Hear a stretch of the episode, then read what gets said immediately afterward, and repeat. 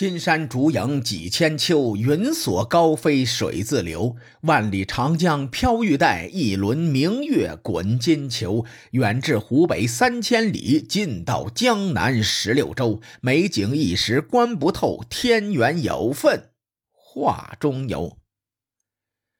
上一期节目，咱们介绍了有关魏国变法的事情。这期节目，咱们来说一说魏国为首的三晋是如何在战争初期扩张的。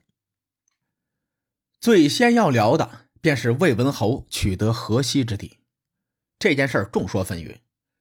有人说是李悝夺取河西之地，有人说是翟黄，也有人说是吴起。但如果我们要追问一句，魏国是何时取得河西之地的？这些说法提出的论据又很难自圆其说，确实史料太少了。但是有一点值得关注的是，魏文侯夺取河西之地的落脚点是在少梁地区。这个等会儿咱们再慢慢聊。梳理史料关于魏国将势力范围扩张到河西之地的年份，在《史记》中的《魏世家》。和《秦本纪》以及《六国年表》中都对这件事有过提及。具体年份是在公元前四百一十九年，是在魏文侯与赵韩两家瓜分晋国领土后的第十六年。从逻辑上判断，我倾向于李悝变法在两者之间，也就是公元前四百三十四年到公元前四百一十九年之间。李悝变法富国强兵的效果非常显著，人口会在短短的十几年中迅速增长。而我们前面说过，魏国地少人多，可用的耕地面积有限，加上手中握有的魏武卒，那么魏国走上扩张的道路就变得顺理成章的。魏世家记载，魏文侯六年成少梁，也就是说。魏文侯六年时，魏氏家在少梁地区修建城池。少梁是河西之地的核心区域，也就是今天陕西省韩城市。很多人对此有疑问，说魏文侯继承国君之位时应该在公元前四百四十年以前，魏氏家记载的时间线不太对。这个问题很复杂，我先暂且不表。到周威烈王册封三晋时，咱们再慢慢聊。按照《史记》的记载，这个时间线没有错。这一年其实对应的是魏文侯继承家主后的第二十七年，也就是公元前四百一十九年。六国年表中的时间线与魏世家一模一样。与此同时，《史记》中另一篇《秦本纪》记载。秦灵公六年，晋成少梁，秦击之。也是说，公元前四百一十九年，晋国在少梁建成，秦人组织军队反击。秦本纪所谓的晋，指的便是魏氏家族。严格来说，当时的魏国只是晋国下面一个庞大无比的卿氏家族。魏国与秦国在少梁地区纠缠了两年，得益于李悝变法带来的国力提升，这个阶段魏国在战争中占据上风。六国年表记载，魏文侯八年，也就是公元前四百一十七年，魏复成少梁，魏国又在少梁建成。魏文侯在位期间，他将三晋之间的关系处理得非常好。三家经常是共退共进，在魏文侯谋取河西之地时，赵国与韩国纷纷走上了扩张的道路。《竹书纪年》记载，公元前四百一十五年，赵国在宣氏修建城池，而对韩国的记载则只用三个字：“都平阳”，也就是说，将平阳作为国都。这里出现了一个问题。《资治通鉴》中记录的晋阳保卫战时，曾提到过韩氏家族的老窝就在平阳，而《竹书纪年》则明确记载，韩国是在公元前四百一十五年才将平阳作为都城。由于竹书纪年相当于魏国国史，从个人情感上来说，我倾向于竹书纪年的记载。大伙都知道，韩氏家族兴起于韩元，后来秦晋之间爆发了韩元之战，秦军俘虏了晋惠公，最终晋惠公献上河西之地给秦国。这样一说，很多人就有印象了。韩元与少梁的关系，大致就相当于今天北京朝阳区和海淀区的关系一模一样，距离上也差不了些许。大家了解了这一点，就明白我在前面为什么说魏文侯在少梁修建城池很微妙。巧合的是，在魏文侯修建少梁城时，韩国重心南移。迁都到了平阳城。从这个细节分析，当时三晋之间的联系可能比想象的更加紧密。战国初期，魏国战略向西与秦国死磕，韩国战略向南与郑国死磕，赵国战略向东与魏国、齐国以及随后复国的中山国死磕。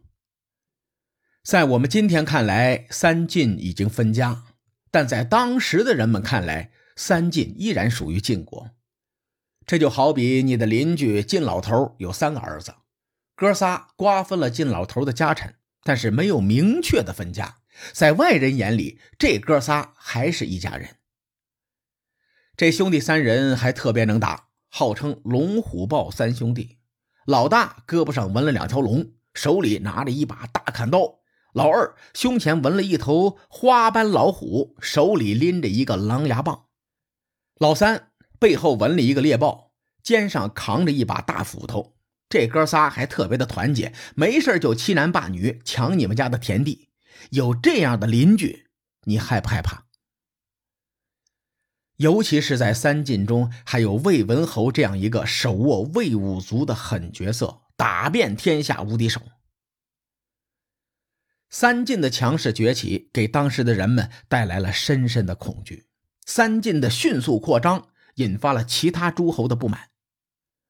公元前四百一十三年，《竹书纪年》记载，楚军北上入侵晋国的南边国境。当时楚军的对手是韩国。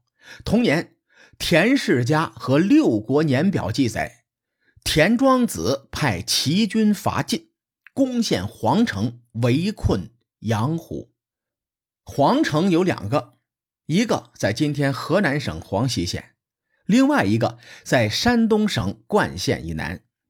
这一年，齐军攻陷的是山东省的这个皇城，阳虎则是今天河北省大名县东北方向。齐军的对手是赵国，还是同一年，六国年表记载，秦简公与晋战，败郑下。秦军的对手自然就是魏国，但秦军这次战败了。现存的史料记载不足以证明楚国、齐国和秦国不约而同的伐晋是一场阴谋。可这一年的军事冲突席卷了战国七雄中的六个国家，影响之广泛，足以引起我们的深思。平日里，三晋的内部存在着勾心斗角。但他们面对其他三大强国同时入侵时，在对外立场上保持出奇的一致，团结对外。三晋中最先取得战果的是实力最强的魏国。公元前四百一十二年，魏文侯命儿子魏姬攻下秦国位于河西之地的樊庞，樊庞也在今天陕西省韩城市境内。公元前四百零九年。魏国继续伐秦，并且修筑临晋和原里两个地方。临晋是山西省大荔县的故称，原里则是今天陕西省澄城县以南。这两个地方同时属于渭南市，距离并不远，而且也都是河西之地的重镇。公元前四百零八年，魏国又一次攻打秦国，打到秦国的正地，并且修筑了。汾阴、河阳两座城池。汾阴是古县名，从名字上看是汾水以南某个地方，命名规则是山北水南谓之阴嘛。河阳便是后世大名鼎鼎的河阳邑。在几十年后，魏国陷河西之地以后，秦国在此地设置了河阳邑。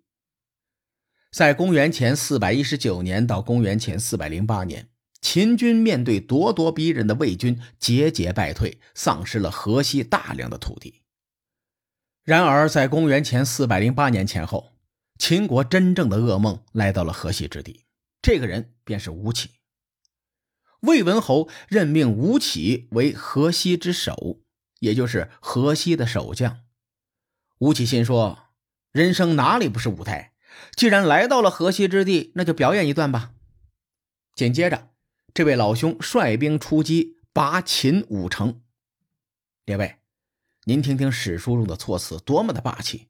听着“拔秦五城”这四个字，就感觉干净利落。此时秦军眼泪都快流干了，打是肯定打不过了，撤吧。秦军无奈之下，只能退守到洛水以东，沿着洛水修建防御工事，并且在洛水东岸的崇泉修筑城池防守。这个崇泉就是今天山西省蒲城县东南方向。在秦国痛失河西之地的同一年，六国年表中记录了这样一句话：“秦简公七年，出租河。”初始的出，租金的租，禾苗的禾。也就是说，从这一年开始，秦国也废除了井田制，按亩征收税租。从这个细节可以看出，时代的变迁以及魏国的变法给秦人带来的冲击。与此同时，韩国南下的势头并没有被楚国所阻挡，他们一步一个脚印，逐步吞并了作为楚国和韩国之间的缓冲带——郑国。可惜的是，韩国这一时期的史料很少，我们只能从结果去判断。根据《吕氏春秋》记载，公元前四百零九年，韩武子迁都至宜阳，生下韩景侯以后。又迁徙到阳翟。宜阳在今天河南省洛阳市，也就是周天子王姬的边上；阳翟在今天河南省禹州市，这个地方距离新郑只有几十里地。同志们，那里可是新郑边上啊！晋楚争霸近百年，没有一个国家能占据新郑周边的土地。清代历史学家朱佑。曾在《竹书纪年存真书》中考证，韩国从离开平阳迁徙到阳翟，又从阳翟迁徙到新郑，目的是为了制衡楚国和魏国对他们的威胁。